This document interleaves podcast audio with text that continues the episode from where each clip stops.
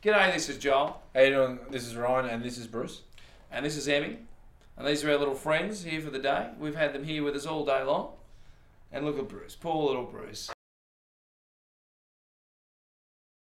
Ready to rock as a rocker, 10 year anniversary, had the song around for 10 years, reworked, revamped.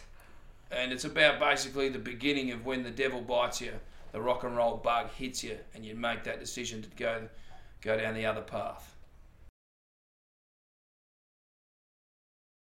Song about Vegas, went to Vegas, lost three days of our lives. Apparently, we went to see David Copperfield, but I can't remember. Can't remember much of that at the MGM Grand, but then we hooked up with a producer by the name of Kevin Churko. He was having a few beers, we were having a few beers. He's got Had a studio, studio. rocked out a song, Animalize, and bang, there we go.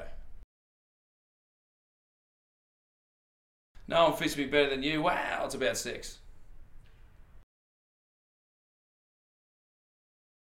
Back of the game, well, that's about, you know, Being hungry, oh, You know- that's the wrong time. yeah.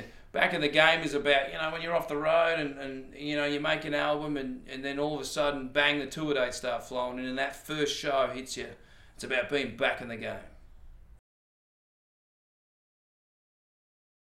Firepower, it's about sex. Live It Up is about living hard, living fast, having a good time, and never looking back. Straight ahead, foot to the floor, no holds barred. Woman like that's about sex.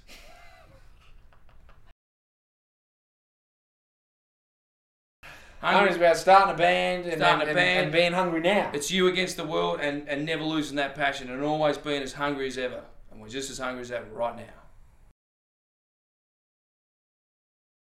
Cradle to the Grave is about just rocking and drinking from the cradle to the grave And never being a slave to the system because you're just going to rock and drink and love it and, and no DB limits. and have lots of sex.